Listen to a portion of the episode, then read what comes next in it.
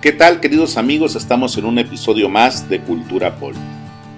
¿Se te hacen conocidas estas frases? Eres un bueno para nada. Aprende de tu hermano, él sí es ordenado. Sus juguetes le duran más porque los cuida.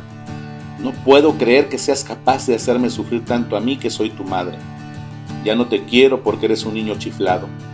Si verdaderamente supiéramos el impacto que estas palabras tienen en la vida de cada uno de nosotros, aplicaríamos inmediatamente la prudencia, la paciencia y el entendimiento en todo lo que decimos y hacemos. Desafortunadamente no es así, y vemos la triste realidad que impera en los millones de niños heridos disfrazados de adultos, con sus roles de padres, madres, profesionistas, estudiantes y demás. En la desesperación por querer que los hijos sean como deseamos, expresamos palabras hirientes, pensando que al paso del tiempo se olvidarán y creemos que como son niños no importa.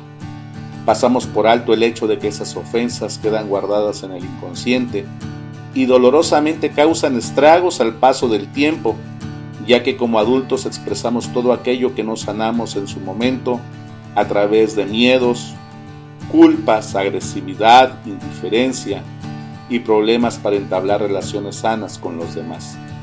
Cuando a un niño se le restringe el afecto que merece, y no le expresamos palabras de reconocimiento y aprobación, se torna tímido, llorón, enfermizo, agresivo o rebelde.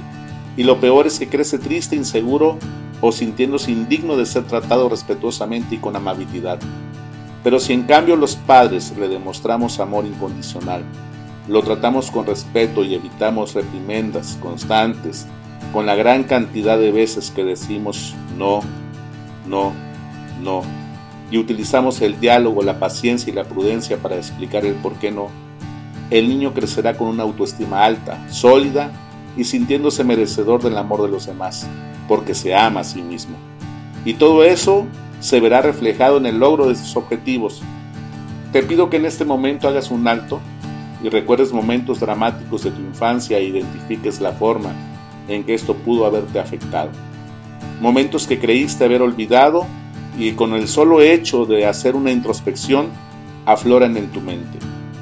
Hace tiempo leí que el segundo regalo más grande que podemos darle a un hijo es la disciplina, pero el primer regalo más grande es el amor. Que tengas un excelente día y nos vemos en el próximo episodio. Soy tu amigo Alberto Rivera.